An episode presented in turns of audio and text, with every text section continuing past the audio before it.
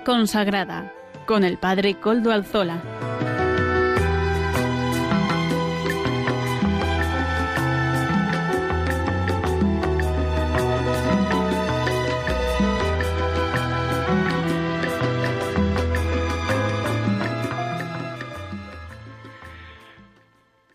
Buenas tardes, hermanos, amigos y oyentes. Hoy es jueves y son las cinco de la tarde, una hora menos en las Islas Canarias. Es por tanto la hora de vida consagrada, aquí en Radio María.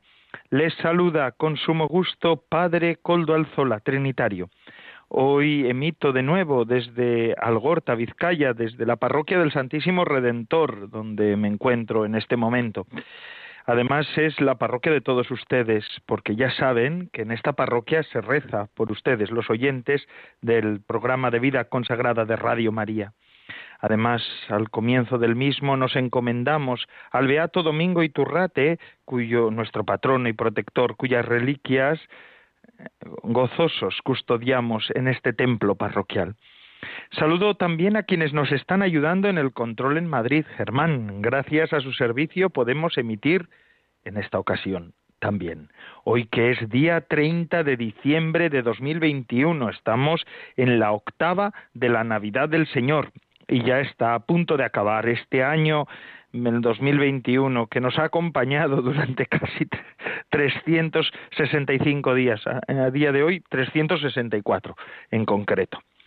Y paso sin más dilación a presentarle los contenidos del programa de hoy. Hoy contaremos con la participación de Monseñor Don Luis Ángel de las Heras. Lo conocen. Es obispo de León y presidente de la Comisión Episcopal de Vida Consagrada de la Conferencia Episcopal Española. Él además hoy va a entrar en directo. Vamos a poder hablar con él para que despida este año y haga balance del año que ha acabado y nos dé alguna receta para el que viene. También contaremos con el padre Xavier Quinzalleo, jesuita, en la sección Apuntes de Espiritualidad. Con él seguiremos hablando de los iconos ya de Navidad.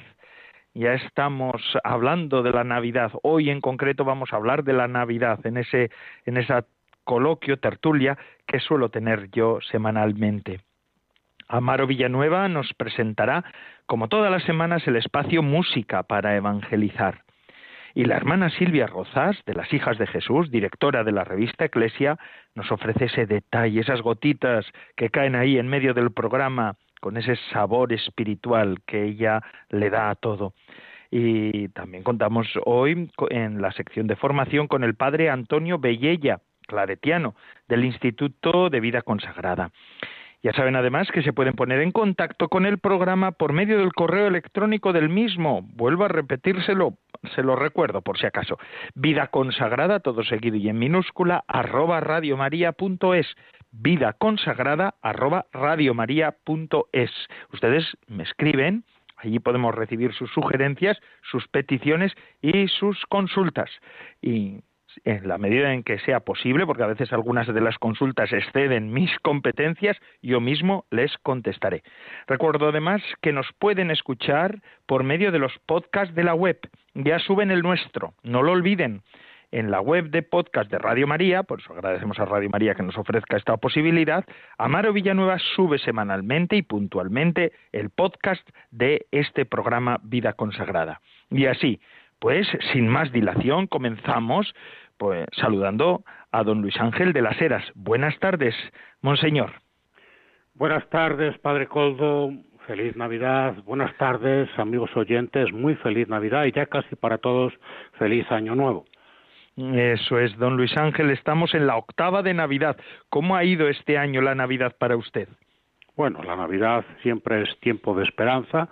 La Navidad ha sido un tiempo precioso para descubrir esa luz que es la luz de Dios que viene a nosotros, que es el Señor que viene a nosotros, una luz grande que ilumina este camino de un pueblo que transcurre por, por este valle de, lágrimas, transcurre entre tinieblas, de manera que ha sido en medio de la realidad que nos rodea, que siempre está salpicada por noticias de sufrimiento, de dolor, de llanto, pues ha sido una esperanza por, por descubrir que el Señor realmente es la salvación que necesita este mundo.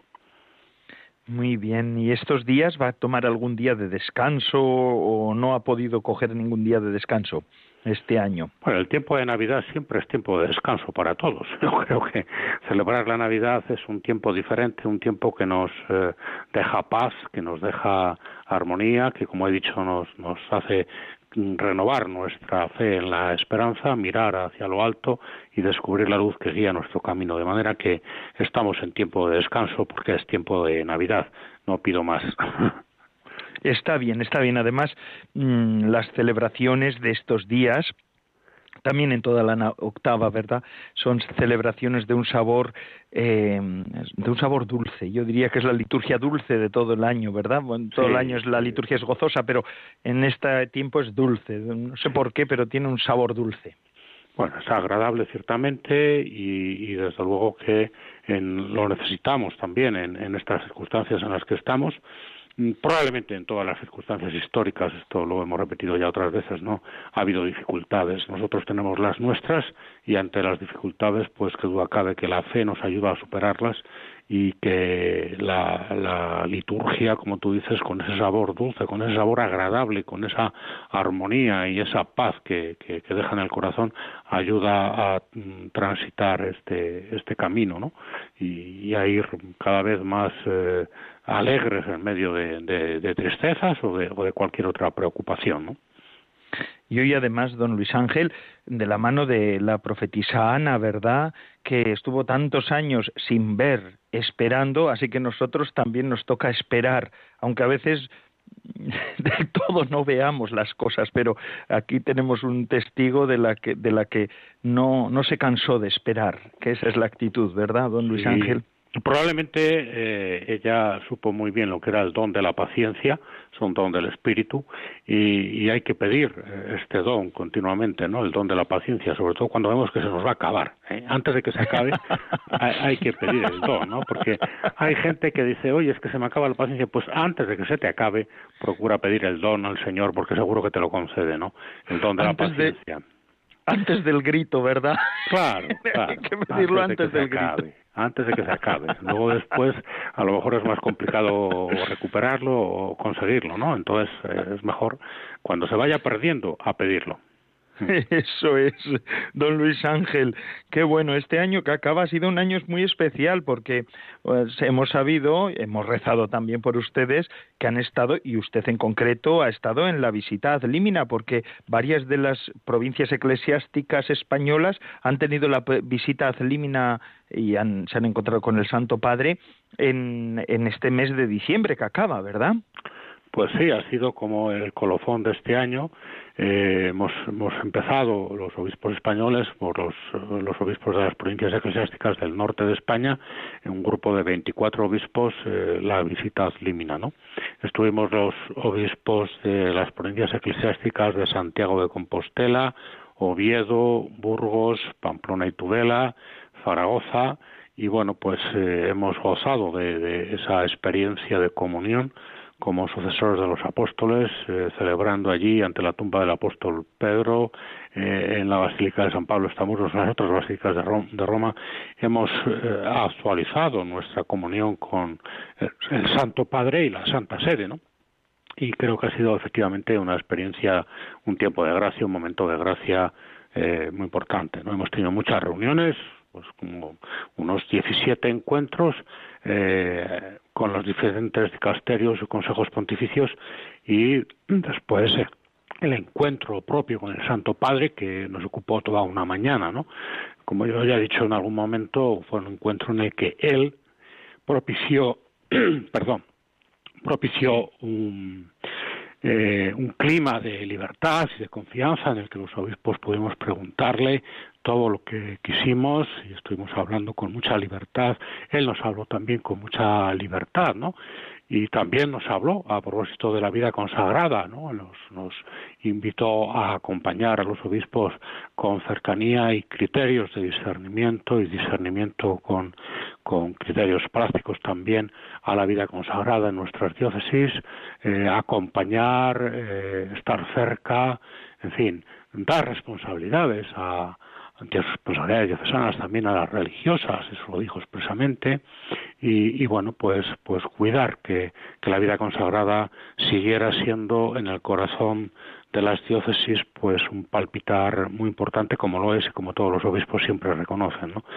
yo creo que esto es bueno un mensaje que queda aquí en este programa era justo reconocerlo recordarlo decirlo porque ha sido un mensaje de ánimo, de aliento para continuar acompañando en estos momentos la vida consagrada con las peculiaridades de estos tiempos, de estas circunstancias, ¿no?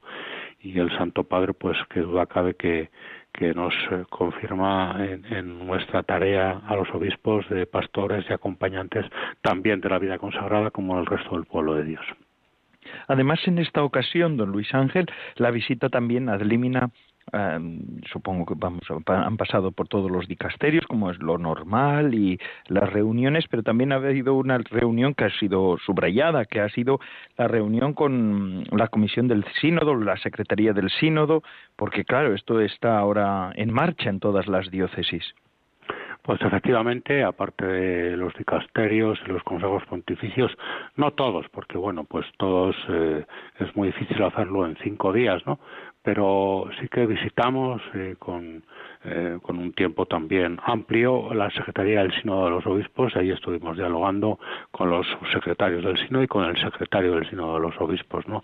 Ellos nos han animado a, a alentar esta participación en la fase diocesana sinodal y también nos han animado para que eh, esta, esta experiencia que se está teniendo en, en, las diócesis, que yo creo que es una experiencia muy rica en el sentido de que los, todo el pueblo de Dios está tomando con mucho interés esta participación y esta eh, riqueza de, comunión, eh, pues pues lo alentemos, que lo animemos, que, que hagamos que esto crezca y que sea algo que rejuvenezca la Iglesia, por decirlo de alguna manera, porque es una escucha del Espíritu Santo. Todos juntos escuchamos al Espíritu, nos escuchamos unos a otros y en nosotros escuchamos al Espíritu del Señor. De manera que esto, bueno, pues, pues eh, es sin duda una experiencia singular y, por supuesto, pues estuvo dentro de la visita divina presente en, no solo en, en, el encuentro con el con el secretariado de, del sínodo, la secretaría del sínodo, sino también en otro con otros dicasterios también hemos hablado de, de esta experiencia sinodal, por lo que tiene de participación y responsabilidad pues de los obispos, de los sacerdotes, de los laicos, estuvimos también en, con laicos familia y vida estuvimos también con la vida consagrada y por supuesto también allí hablamos de, esta participación de la vida consagrada en el proceso sinodal interesante además este año que acaba que se acaba Don Luis Ángel ha sido para la vida consagrada también año de aniversarios, ¿verdad? El 25 de marzo de 1996, el Santo Padre San Juan Pablo II publicaba la Vita Consecrata, un documento que ha sido fundamental en este último tiempo de la historia de la vida consagrada, de, después del Concilio Vaticano II. Eh, 25 años que han sido años muy fecundos para la reflexión, la vida de la vida consagrada. Bueno, pues efectivamente, el 25 aniversario de la exhortación apostólica Vita Consecrata eh, ha sido mm, una mirada en la, en la, retrospectiva de estos años, pero también eh, mm, mirando al futuro, evidentemente, ¿no? Eh, Vita Consecrata tiene miradas de futuro que continúa iluminando el camino de, de la vida consagrada en el presente, ¿no? y yo pues en su momento hablé y lo recuerdo hoy no de algunas tentaciones que hay que evitar eh, en este momento y de algunas profecías irrenunciables dentro de las cuales pues hay, alguna profecía más porque la vida religiosa la vida consagrada se tiene que descubrir y reinventar continuamente como vida profética no una, una vida siempre recordando cuál es eh, eh, lo, más importante que, tenemos que, tener en cuenta en, este camino del pueblo de Dios y eh, denunciando aquellas cosas que se alejan del camino del pueblo de Dios, del camino del Señor, ¿no? De manera que, bueno, pues este año ha servido también para recordar esta, este impulso que supuso Vita Consagrata y para eh, continuar con, ese espíritu que nos ha dejado la exhortación apostólica y eh, con, con, el ánimo que en este momento recibimos del espíritu. Precisamente desembocar estos 25 años que hemos celebrado en el 2021 en, en esta participación de la vida consagrada en el proceso sinodal, pues es algo que, que nos tiene que ayudar también a, a vivir de manera profética nuestra vida consagrada ¿no? Y aportar ese signo de profecía como el Papa Francisco nos ha invitado a hacer a toda la Iglesia. ¿no? Yo creo que eso también es importante. Allí en, la visita a precisamente salió esta cuestión que el Papa Francisco eh, en algún momento nos ha dicho, ¿no?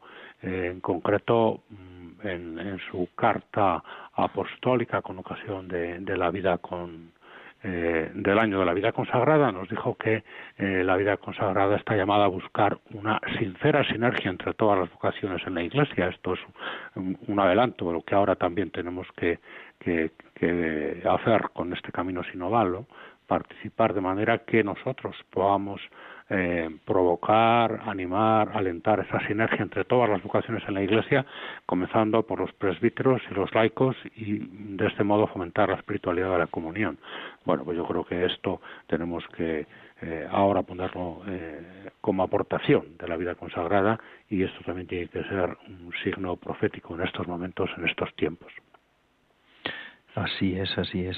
Así que mm, un tiempo fecundo que además desde el secretariado y desde la Comisión Episcopal de Vida Consagrada quieren alentar en España. Eh, es importante la tarea normal del, del secretariado y de, y de la Comisión Episcopal es, es, impulsar y hacer de coordinación. A mí me ha llamado la atención, don Luis Ángel, si me permite hacer un, vamos, un comentario, ¿verdad?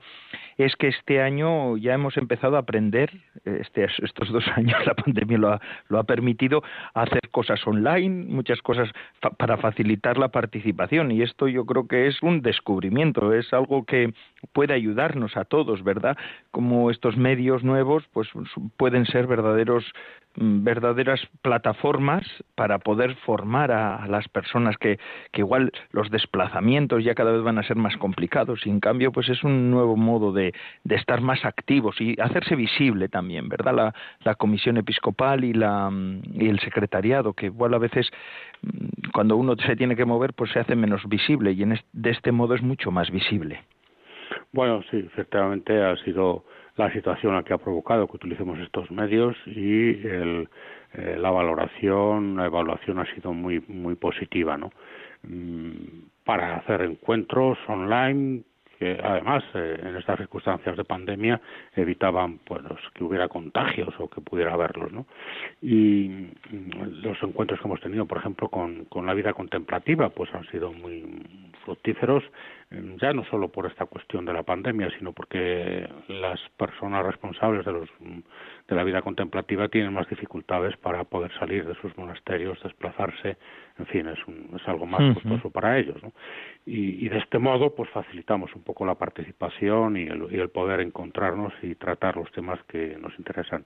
Em, por otro lado, tú hablabas de la formación y efectivamente, pues hay, hay ofertas formativas que se pueden hacer a través de estos medios eh, ya había alguna, pero ahora que duda cabe que, que, que, puede haber más y que, y que además están pidiendo que haya alguno más, ¿no? Porque así hay gente que puede participar y otra gente, como es algo que queda grabado, pues puede ver la, grabación de la conferencia o del encuentro o de la charla o de lo que sea, puede verlo en un momento en el que en el horario de comunidad pues se pueda ajustar más para para poder disfrutarlo, para poder estudiarlo, ¿no? De manera que efectivamente estos medios vamos a continuar, vamos a continuar porque facilitan muchas cosas y tú decías que lo hace visible y efectivamente lo hace visible en, en, en, los medios, lo hace visible en las redes sociales y eso pues también hace que otra mucha gente se pueda pueda conocer lo que estamos haciendo, ¿no?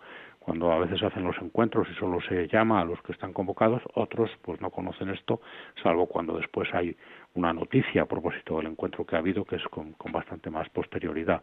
Pero ahora pues hay una información en tiempo real, digamos así, ¿no? que es como funcionan ahora todos estos medios y que, y que hace que, que como, como tú has dicho, pues sea más visible y, se sepa qué es lo que se está celebrando en cada momento. Por otro lado, nos ayuda también a ir preparando eh, los eventos que vengan, ¿no? Ya estamos haciendo evaluación de este 2021, pero mirando hacia el 2022, pues por ejemplo la Jornada Mundial de la Vida Consagrada ya está es muy inmediata porque es el 2 de febrero y probablemente también este año organicemos algún evento online para poder preparar ¿no? Eh, y visibilizar esa Jornada Mundial de la Vida Consagrada que yo creo que es muy importante también. También hemos cumplido los 25 años de la jornada y bueno, pues es un, es un hito para, para poder festejar y, para ayudarnos también a, mejorar lo que es toda su preparación y celebración. Así es, así es. Yo le voy a decir una cosa, mire, a veces estas cosas que se quedan grabadas están muy bien porque uno ahora hasta en el móvil lo puede escuchar y se pone auriculares y mientras va paseando puede estar escuchando una charla que igual no la aprovecha igual que cuando uno está del todo atento, ¿verdad? Como en una clase, pero sí es verdad que que mm, pues a veces en una vida que llevamos que a veces es ajetreada pues mm, se pueden aprovechar eh, y optimizar esos momentos también que uno no tiene otra cosa que hacer que eh, poder pasear y estar escuchando pues una charla un, alguna intervención. En ese sentido yo creo que es una una buena cosa que nos ha dado la pandemia. La pandemia también tiene sus, sus, sus buenas realidades que nos deja. Sí, sí, sí, sí, efectivamente. Y don Luis Ángel, eh, será una, una pregunta que, que le, le, harán muchos, ¿verdad? ¿Y cómo ha visto usted al Papa? ¿Cómo, cómo está el Papa? ¿Cómo lo ve? Pues el Papa está, vamos, con, con, una salud envidiable. Yo ya quisiera a su edad tener la salud que él manifiesta. Él estuvo, como he dicho, durante dos horas y media contestando las preguntas de los obispos una detrás de otra y al final él estaba ágil, lúcido, fresco y dijo, ustedes sigan lo que quieran, que el tiempo es suyo. Es decir, que, que él nos invitaba a seguir lo que el tiempo que quisiéramos, ¿no? porque nos daba el tiempo a nosotros. Y no se cansó, estuvo, ya digo, con mucha agilidad y, y, bueno, agilidad mental y con, con, con, una salud que manifestaba, pues bueno, muy buena, es lo único que puedo decir. Qué bueno, qué bueno. Está bien. Siempre surgen esas preguntas. Seguro que se lo ha preguntado más de una persona, ¿verdad? Pues sí, sí. ¿Cómo han visto al Papa? ¿Cómo han visto al Papa? ya digo que, que muy bien. Y no puedo decir más que eso, sí. Nos alegramos, nos alegramos. Decía el Papa en esta última jornada mundial de la vida consagrada, en su homilía, en su última despedida, decía, no hay que perder, no perdáis el sentido del humor, por favor, nos ayuda mucho es el antichismorreo, saber, saber reírse de uno mismo, de las situaciones, incluso de los demás, con buen corazón, pero sin perder el sentido del humor, ¿verdad? Así que, en ese sentido, nos, lo dijo, nos lo dijo a nosotros también, ¿eh? ah, también. conserváramos el sentido del humor. Yo creo que además esto es muy importante, ¿no? Eso ciertamente ayuda a, caminar en la vida, ¿no? Con, con, un buen sentido del humor, pues yo creo que todo es más llevadero y se hace, eh, lo difícil se hace menos, menos difícil. Ya está. Ese es el asunto. Para ahí está ahí está Santo Tomás Moro, que también el Papa suele citar muchas veces. Le voy a decir un secreto, don Luis Ángel, que la causa de Santo Tomás Moro la llevó un trinitario que era vecino de mi pueblo, de aquí de Vizcaya. el padre Aguirre Bengoa, que era eh, pobre hombre, bueno, pobre, pobre hombre, quiero decir, que no fue ni famoso ni espléndido, pero no sé por qué era un buen postulador y se la encomendaron. Yo creo que no hemos sido nosotros conscientes de la trascendencia que tiene el, este santo, ¿verdad? Santo Tomás Moro. Bueno, sí, sí, yo creo que hay, hay una película extraordinaria sobre él, Un hombre para la eternidad, ¿no?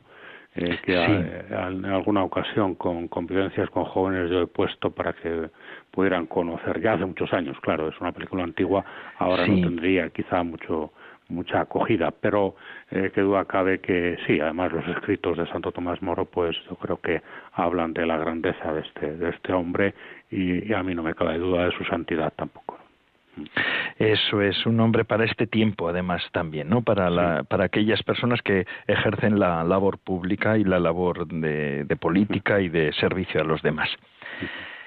Don Luis Ángel, pues un, ha sido un placer poder hablar con usted una vez Igualmente, más. sí. Le damos, le deseamos un feliz año nuevo y bueno, pues aquí tiene sus micrófonos para decir lo que lo que crea también a los oyentes. Si desea ya finalmente pues comentar alguna cosa. Eh, pues felicitar el año y bueno, pues nosotros en la Comisión Episcopal para la Vida Consagrada y en el Secretariado eh, invitamos a toda la vida consagrada a, vivir eh, eh, este camino unidos, camino sinoval, ¿no? Por, por eso el lema de la Jornada Mundial para la vida consagrada el 2 de febrero será la vida consagrada caminando juntos. Caminamos juntos entre nosotros, caminamos juntos con todo el resto del pueblo de Dios, con todo el pueblo de Dios. Y yo creo que, bueno, esto es un, un, signo de esperanza, este caminar juntos es un signo de esperanza al que nos sumamos y al que invito a todos los oyentes a sumarse que nadie vaya por su cuenta porque no nos no nos merece la pena. Y que sí que en cambio eh, creo que merece la pena seguir al Señor todos juntos todos unidos como pueblo que es elegido amado y destinado a, a, la, a la felicidad y a la santidad por tanto no de manera que bueno pues que 2022 sea un año para que todos caminemos juntos Muchas gracias, don Luis Ángel. Rezamos por usted, rece usted también por nosotros. Y feliz año nuevo. Que Dios le bendiga, ¿eh? Igualmente, gracias. Sí, y seguimos con nuestro programa. Mm, todo esto hemos podido escuchar a don Luis Ángel de las Heras, presidente de la Comisión Episcopal de Vida Consagrada, en este programa, porque este programa es de Radio María. Radio María lo hacemos entre todos. Miren cómo podemos ayudar también a este proyecto evangelizador que lleva como leitmotiv a la Madre del Salvador, cuya fiesta vamos a celebrar el 1 de enero. Estamos celebrando que el Hijo Eterno de Dios, encarnado en el seno de María y nacido en un pesebre, se ha hecho nuestro hermano para llevar a todos los hombres a su auténtica morada, el corazón del Padre. Vayamos todos a Belén y ayudemos a los hombres que no conocen a Jesús a encontrar el camino al portal es lo que intenta hacer Radio María, ser como la estrella que guió a los magos hacia el Salvador. Y para ello necesita la colaboración de todos, que pedimos especialmente en este tiempo navideño. Vuestra oración, compromiso voluntario y donativos. Colabora. Puedes hacerlo sin moverte de casa, con una simple llamada al 91 822 8010 o a través de nuestra página web www.radiomaria.es, donde verás los números de cuenta a donde podrás realizar una transferencia bancaria o a través de pasarela de pago con tarjeta. Además, tenemos disponible el método de pago Bizum.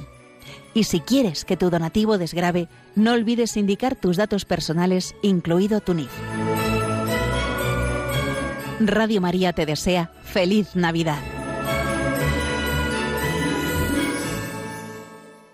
Y seguimos con nuestro programa de vida consagrada en el que estamos. Al comienzo del programa les habíamos dicho que hoy también contábamos con la colaboración de nuestro amigo Xavier Quinza. El padre Xavier Quinzalleo es jesuita y nos está ayudando en estos últimos, nos está ayudando a todos en el programa.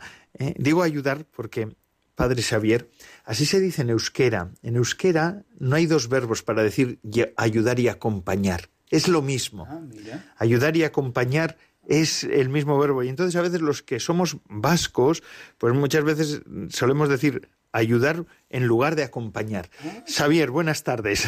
Buenas tardes. Con esta lección de euskera ya empezamos muy bien. Eso es, nos ayudas, nos ayudas. eh, Xavier, eh, seguimos con los iconos del Adviento y de la Navidad. Ahora estamos en los iconos de la Navidad porque estamos en plena Navidad, en, la, en plena octava de, octava de Navidad. Hemos celebrado este domingo pasado, el día 26, que además era el día de San Esteban, protomártir, el día de la Sagrada Familia de Nazaret. ¿Qué nos dices de este icono? Bueno, quizá que tenemos que aprender, el, ya que hablábamos del lenguaje, tenemos que aprender el, el, idioma de Nazaret. Es toda una gramática lo que se nos transmite en Nazaret. Y ha habido cantidad de santos en la iglesia y congregaciones que han asumido Nazaret como, no, no Belén como lugar de nacimiento, sino Nazaret como el lugar de encardinación, de aprendizaje, de acompañamiento, de todo lo que significó el crecimiento de Jesús, que creció como cualquiera de nosotros en sabiduría, en edad y en gracia. De manera que ahí está resumido todo lo que es la, la maravillosa pedagogía de Nazaret para que crezca y vaya avanzando hacia su plena autonomía el enviado, el deseado de las gentes. ¿Y qué quiere decir, Padre Xavier, que Jesús naciera, em, el verbo de Dios se encarnara en una familia, en el seno de una familia? No podía hacerlo de otra manera. Obviamente, precisamente eso explicaba, o quería explicar yo un poco antes, eso de robarle la, la prometida o la novia a San José. San José es tan clave eh, porque es el pater familia y por lo tanto recibe Jesús su linaje desde José, pero se encuentra claro en un contexto familiar que es esa familia tan sagrada por lo cotidiana que es, no, no porque esté separada de la, de la vida de la gente, sino porque Nazaret es el lugar de inclusión, de incardinación del verbo de Dios en una gramática de lo cotidiano de nuestra vida. Así es, y ahí estaba Jesús, María, José, el trabajo, la convivencia, el amor entre ellos, son lugares de santificación. Evidentemente, por eso la Iglesia nos enseña que nos santificamos en lo cotidiano.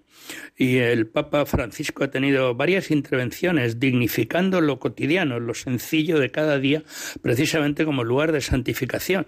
Él dice de los santos de la puerta de al lado, o sea, eh, son referencias a ese lugar cotidiano en donde nos desarrollamos, amamos, sufrimos, gozamos y de alguna manera aprendemos a ser personas e hijos e hijas de Dios. Qué hermoso. Así que en ese sentido, Padre Xavier, nos encontramos ante el misterio de lo cotidiano encarnado en, esta mujer, María también, ¿no? Como alma de la, de la familia de Nazaret y José como, como soporte necesario.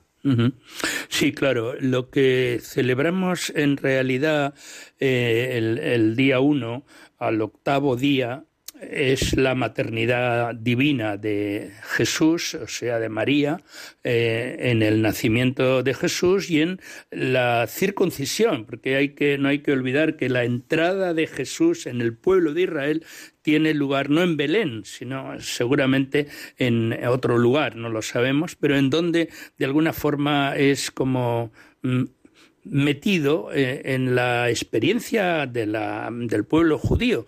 Es, es, el signo de la alianza. La primera alianza de Abraham es precisamente la circuncisión. Y con la circuncisión el nombre. Yeshua, Jesús salva, Dios salva, es una, una llamada muy importante de, de revelar, de marcar el sentido de este día. Explíquenos bien, porque claro, en, muchas veces los oyentes y algunos también hemos podido tener la idea de que la circuncisión se hacía en el templo, que eh, vamos, que este era un acto más bien litúrgico, Mm, litúrgico podrá ser, pero no en el templo. Eso es. Eh, Sabes que son las, las típicas iconografías que nos ponen siempre, incluso hay algunos cuadros, Jesús siendo en el templo circuncidado. Sería muy fácil, aunque no es seguro, que alrededor del templo estuvieran los empleados, digámoslo así, de la circuncisión, pero no necesariamente como un rito, digámoslo así, litúrgico, sacrificial. El, templo tiene otras dimensiones. Es más bien una señal muy cotidiana de la pertenencia al pueblo de Israel. Todo varón al octavo día será circuncidado y entregado al Señor, porque esa es la, la siguiente, la dedicación de la primogenitura de cada familia a, ojalá recuperáramos algo de eso, al Señor, de manera que es em, significativo ese día. Qué bueno, y ese día se ponía también el nombre. Claro, como nosotros vinculamos el bautismo como la nueva manera de entrar en la familia de Dios, en la familia humana de Dios, pues aquí exactamente igual. El nombre estaba vinculado a la persona que quería dar todavía en, en, la, en, la, casa, en el pueblo de Israel, mucho más claro. El nombre significaba, daba o resignificaba al niño de una determinada manera. Y por eso los nombres son muy simbólicos en todo el pueblo de Israel, ¿no? Unos y otros, ¿no? Tanto de hombres como de mujeres. Qué bien. Y ahora vamos a fijarnos en María, porque hoy nosotros el 1 de enero también celebraremos la maternidad divina de la Virgen María, la Ceotocos. ¿Qué nos dices de, de este icono? Bueno, es que icono. Bueno, es el gran icono, sin duda alguna, ¿no? A la, a la tradición cristiana casi tardó cuatro siglos en poder decir así con claridad que María es la madre de Dios. Para nosotros, que yo creo que no lo pensamos, pensamos más bien en la madre de Jesús, en la madre del hombre Jesús, pero, pero no, la humanidad que comparte María eh, de su propia vida con Jesús es ya eh, una filiación. O sea, el Hijo de Dios es hijo de María. Y esas dos realidades se juntan en poder decir que María es Madre de Dios, no solo Madre de Cristo o Madre de Jesús de Nazaret, como con frecuencia, sino, claro, la formulación dogmática es enormemente fuerte. Dios tiene una madre que se llama María, claro, porque Jesús ha sido concebido en esa nueva arca de la alianza, en ese nuevo lugar de, en esa zarza ardiente que es María entregada al Padre y a nosotros de una forma tan entera. Sí, sí, mm, Padre Xavier, explíquenoslo un poco mejor, más, con más detalle. ¿Qué supone esto para la humanidad? Tener a una de las nuestras, a una criatura, en todo ese entramado sobrenatural. Bueno, yo creo que aquí está la clave para entender la figura de María. Le damos muchas vueltas y pensamos la Inmaculada. la Inmaculada es una consecuencia de la maternidad. En realidad, el, el título fundamental donde se resumen todos los demás títulos de María es que es Madre de Dios. Madre de Dios en Jesús, claro. Madre de Dios porque ella acepta al Espíritu, digámoslo así, que fuerza fecundadora en su corazón y en su cuerpo nos trae al misterio más grande que hemos contemplado nunca, que es una humanidad divina. Porque claro, con frecuencia la humanidad de Jesús parece que la separamos y como es que es verdadero hombre, ya, porque es verdadero Dios. Y justamente porque es verdadero Dios y verdadero hombre, María es madre de Dios y madre de la humanidad, madre de todos nosotros. Así es, María es madre de todos nosotros. La maternidad divina de la maternidad de María sobre los creyentes o de los creyentes, eso hace que somos hijos de María. ¿Y eso qué, qué supone para nosotros? ¿Cómo se debe vivir esto? En, bueno, ¿cómo se debe? ¿Cómo se invita a vivir esto? ¿Qué, supone para nosotros esta, eh, tener a María como madre? Pues recuperar lo que Eva perdió que ella fue la madre de los humanos, la primera madre, pero que malbarató por su egoísmo, quizá por su soberbia de quererse como Dios, y justamente la esclava del Señor, la María de Nazaret, es la que aporta una maternidad nueva que no es sólo biológica como la de Eva lo fue, sino que es una maternidad creyente, espiritual. Nosotros nos remitimos a María como el origen, la primera redimida. Habría que remontarse un poco más alto, pero a mí me parece que es un elemento que no podemos olvidar. María al pie de la cruz da de nuevo a luz a su hijo y da de nuevo a luz a su hijo para la iglesia. Y esto es lo que resulta verdaderamente extraordinario. ¿no? A veces yo he pensado que al pie de la cruz María solo podría estar repitiendo en su corazón las palabras del ángel, porque Dios no miente. Lo que el Señor te ha dicho se cumplirá. Será grande, será llamado Hijo del Altísimo, el Señor le dará el trono de David su padre, y reinará sobre la casa de Jacob, y su reino no tendrá fin. Claro, esa es la, maternidad de una persona que está viendo a su hijo morir clavado en una cruz y sin embargo tiene puesta toda la confianza. En realidad está resucitando a Jesús, está devolviéndolo a la vida y a la vida sobrenatural, evidentemente, a todos nosotros. Qué hermoso.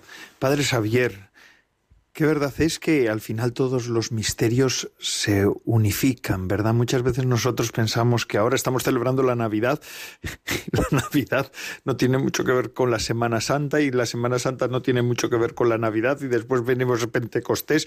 Parece que vivimos como una fe y unos misterios como esquizofrénicos. No, bueno, esquizofrénicos es una manera fuerte igual de decirlo, permítanme que utilice esta imagen, ¿no? Pero como desgajados los unos de los otros. Y en cambio, qué hermoso escucharle a usted que, que todos esos misterios se dan en uno y que todos están interrelacionados hasta históricamente. Solo hay un misterio de la salvación, un misterio que recupera la primera creación y la renueva desde la raíz.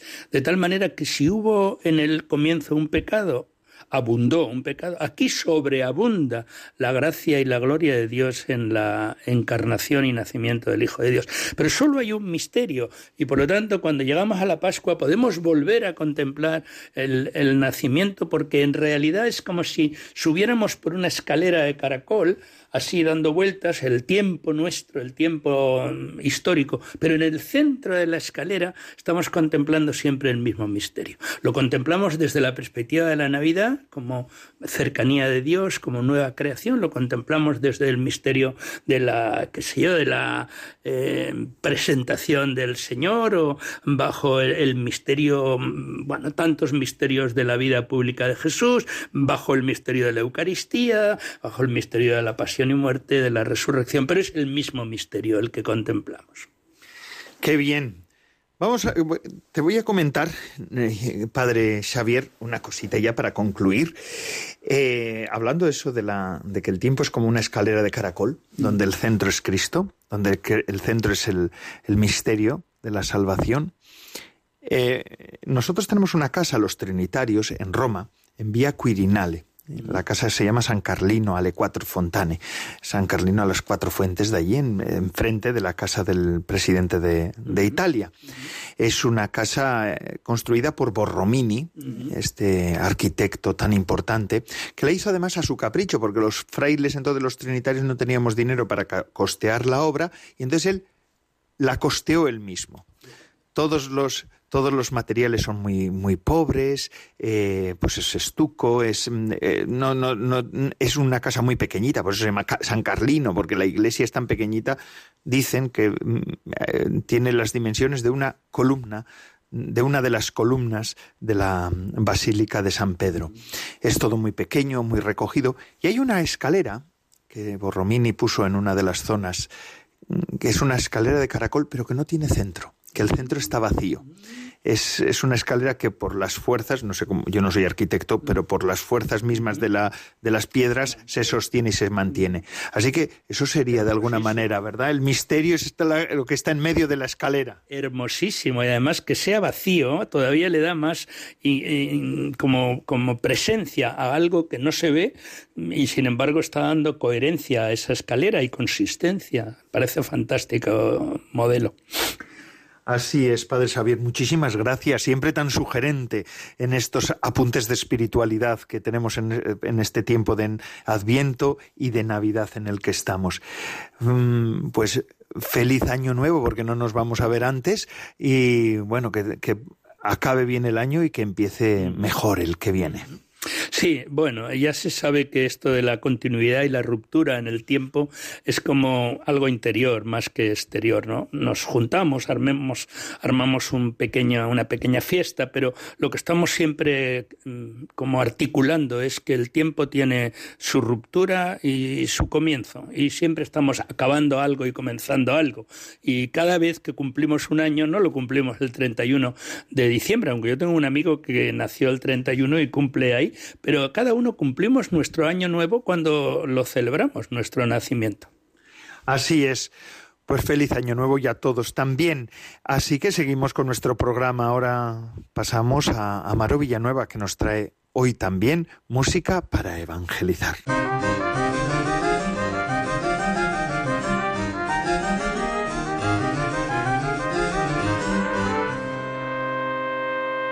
Buenas tardes, Padre Coldo, y buenas tardes a todos los oyentes de Radio María. Maurilio Sánchez interpreta la canción titulada Navidad sin guerra. Lo escuchamos.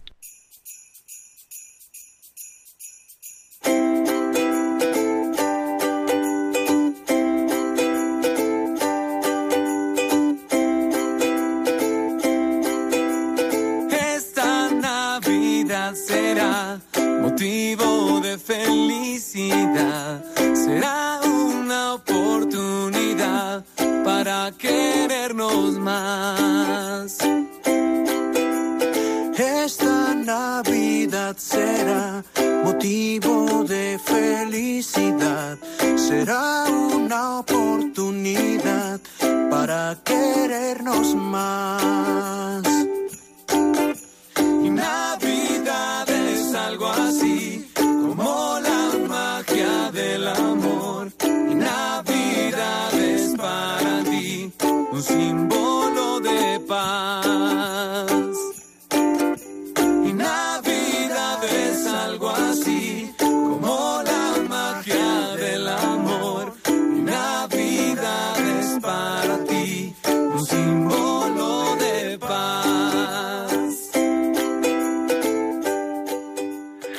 Navidad sin guerra, Navidad sin guerra, como nos dice aquí Amaro Villanueva, nos ofrece esta canción hoy, Navidad sin guerra, y es que se necesitan en un mundo en el que hay tantas guerras. Ya hemos llegado casi al final del programa, solo nos queda la formación del padre Antonio Bellella, claretiano del Instituto de Vida Consagrada. Y con eso ya concluimos el programa de vida consagrada en el que estamos. Pero antes de escucharle, vamos a escuchar a Silvia Rozas, de las Hijas de Jesús, eh, directora de la revista Eclesia, que nos da este detalle. Y a continuación ya, ya casi casi estamos acabando. Así que Silvia, adelante. Señor, dueño del tiempo y de la eternidad, tuyo es el hoy y el mañana, el pasado y el futuro. Y al terminar este año, queremos darte gracias por todo aquello que recibimos de ti. Gracias por la vida y el amor. Te ofrecemos cuanto realizamos en este año, el trabajo que pudimos hacer y las cosas que pasaron por nuestras manos. Pero también, Señor, hoy queremos pedirte perdón, perdón por el tiempo perdido, por la palabra inútil y el amor desperdiciado. Ya falta poco para iniciar un nuevo año. Hacemos un alto en nuestras vidas ante el nuevo calendario aún sin estrenar y te presentamos estos días que solo tú sabes cuándo y cómo llegamos a vivirlos. Te pedimos la paz y la alegría, la fuerza y la prudencia, la claridad y la sabiduría. Queremos vivir cada día con optimismo y bondad, llevando a todas partes un corazón lleno de comprensión y fraternidad. Muy buenas tardes a todos los oyentes de Radio María. Continuamos hoy con nuestra quinta sesión del curso de Historia de la Vida Consagrada. La semana pasada eh, abría mis palabras felicitándoos la Navidad. Hoy comienzo felicitando el Año Nuevo. Pasado mañana, día 1, en todas las iglesias celebraremos la solemnidad de Santa María, Madre de Dios, y recordaremos la Jornada Mundial de la Paz. Año nuevo, vida nueva, y que esta vida nueva traiga paz, y que esta vida nueva sobre todo es la recibamos de manos de María, que nos trae a Jesús, que es la verdadera novedad, el que ha venido a hacer nuevas todas las cosas, el antes y el después, el alfa y el omega, aquel con cuyo nacimiento inicia nuestra historia. Y bien, continuamos la historia precisamente evocando la presencia de Dios en el tiempo, una presencia que siempre es nueva, una presencia que cambia todas las cosas. Y hoy nos detendremos en la vida monástica cenobítica, es decir, hablaremos fundamentalmente del surgimiento de la vida en común, y cómo esta vida en común terminará por ser la más característica y también la seña de identidad más clara de las comunidades de consagrados. Los primeros monjes, como os dije en los días anteriores, fueron conocidos como los anacoretas o los eremitas, es decir, los solitarios. Fue San Antonio Abad quien inició este movimiento, pero muy pronto este movimiento de monjes en la soledad fue cediendo el paso hacia un movimiento mucho más fuerte, que fue el movimiento cenobítico. La personalidad determinante para la puesta en marcha de este movimiento cenobítico y la organización del mismo fue San Pacomio. San Pacomio era militar y viviendo como militar eh, quedó admirado de eh, el testimonio de los cristianos. De la preocupación mutua de los cristianos por los pobres, de su compasión, de su manera de actuar. Admirado por eh, este testimonio cristiano, se convirtió al cristianismo. Una vez convertido, Pacomio quiere vivir su vida cristiana con la mayor perfección posible y por ello se va al desierto. En el desierto se encuentra con los monjes solitarios, pero hablando con los monjes solitarios y reconociendo un poquito cuáles eran las dificultades que estos monjes afrontaban, descubre que había un anhelo profundo de ellos de compartir, precisamente el anhelo que está escrito en toda vocación cristiana. Inicia así San Pacomio con otros monjes una vida comunitaria, pero una vida comunitaria acomodada a la opción del vivir en la soledad, de vivir en el retiro, de vivir en el desierto. Es la vida cenobítica, pero vivida como monjes, comunidad de monjes. Y Pacomio inicia este movimiento e inicia este modo, esta forma de vida en la iglesia. Los monjes de San Pacomio serán los primeros que vivieron en comunidad. Y para vivir en comunidad hace falta compartir un techo, hace falta establecer una autoridad y hace falta fijar unas normas. Compartiendo el techo eh, crean una nueva estructura, que es lo que nosotros conocemos como una estructura monástica. La estructura monástica de San Pacomio era una estructura muy elemental, fundamentalmente un recinto amurallado dentro del cual hay unos barracones y hay entre ellos una sala un poquito más noble, que es la que se utiliza para los encuentros tanto litúrgicos como de otro tipo. La segunda cuestión es la autoridad. San Pacomio se convierte no solo en un maestro, sino también en un abad. Y el abad es el padre, el padre espiritual y el padre también que preside en la caridad a esta nueva comunidad monástica. La obediencia al abad tiene una importancia enorme y esta misma importancia quedará en el resto de la tradición cenobítica, es decir, comunitaria de la vida consagrada. Y el tercer elemento es el elemento de la normativa. La normativa se plasma en la elaboración de una regla. Cuando se vive juntos, cuando también se reconoce una autoridad, es necesario que tanto la autoridad sepa limitarse a unas normas que todos reconocen, como que aquellos que ingresan en el monasterio conozcan de primera mano cuáles son las características de ese monasterio. Para poder vivir en comunidad, precisamente San Pacomio escribirá una regla. Es la primera regla monástica. Es una regla muy hermosa, pero al mismo tiempo es una regla que refleja una situación que prácticamente para nosotros es muy lejana, no solo en el tiempo, sino también en el espíritu. San Pacomio escribe una serie de preceptos, normas, detalles prácticos muy concretos que favorecen una vida ordenada, una vida precisamente reglada. La singularidad de la regla de San Pacomio eh, estriba en el hecho de ser la primera, pero por ser la primera eh, carece de muchos elementos que después serán muy importantes en la vida monástica. Y para muchos eh, críticos y muchas personas que han estudiado la evolución del monacato, la regla de San Pacomio se considera una regla todavía, diríamos popularmente, en mantillas. Pero la vida religiosa sigue creciendo y sigue creciendo desde las dos características que os he comentado, desde la ansia de la soledad y la entrega a Dios en el desierto como forma de vida monástica y desde una expresión comunitaria nueva, esta expresión comunitaria nueva se irá extendiendo por toda la Iglesia. Parte de Egipto y desde Egipto se irá poco a poco difundiendo. El movimiento monástico adquirirá una gran importancia en la actual Turquía, concretamente en la región de la Capadocia, que es eh, una de las regiones donde los cristianos tienen una gran importancia.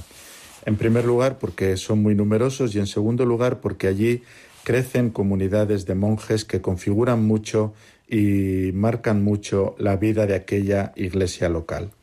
Destaca en esta iglesia local el obispo Basilio de Cesarea. Cesarea es precisamente la capital de la Capadocia romana. Eh, la historia de San Basilio es una historia muy interesante. Nace en una familia cristiana, una familia cuyos miembros, eh, desde sus padres hasta todos sus hermanos, eh, han sido canonizados y son reconocidos como santos por la Iglesia Hermana Oriental. San Basilio es un gran teólogo, San Basilio es un gran estudioso, San Basilio es un gran monje y San Basilio es un gran obispo.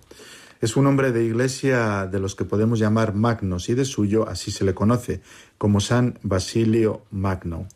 Su vocación a la vida cristiana está muy unida a su deseo de perfección y él entiende que para ser perfecto tiene que vivir la vida monástica y establece comunidades monásticas muy relacionadas con las iglesias locales, precisamente por ser obispo y precisamente por proceder de una familia donde la vida comunitaria ha sido muy intensa, una familia que en sí misma ha sido una iglesia doméstica. La semana que viene comenzaremos hablando de esta regla de San Basilio. De nuevo, feliz año nuevo. De nuevo, muchas gracias por vuestra atención.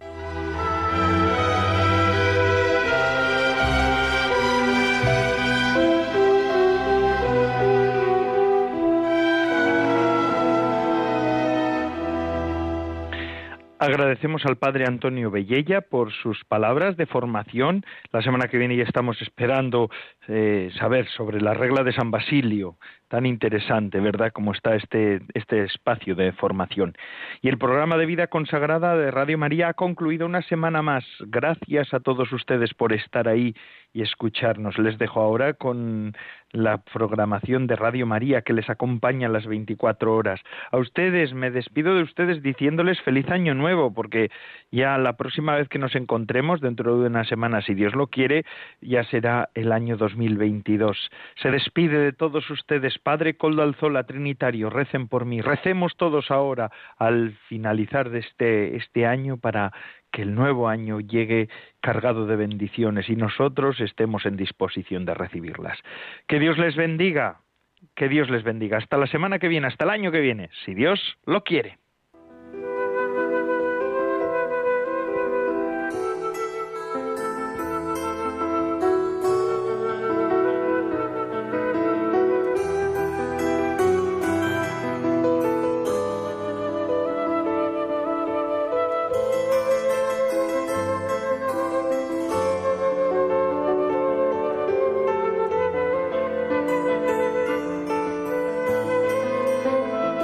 Consagrada con el Padre Coldo Alzola.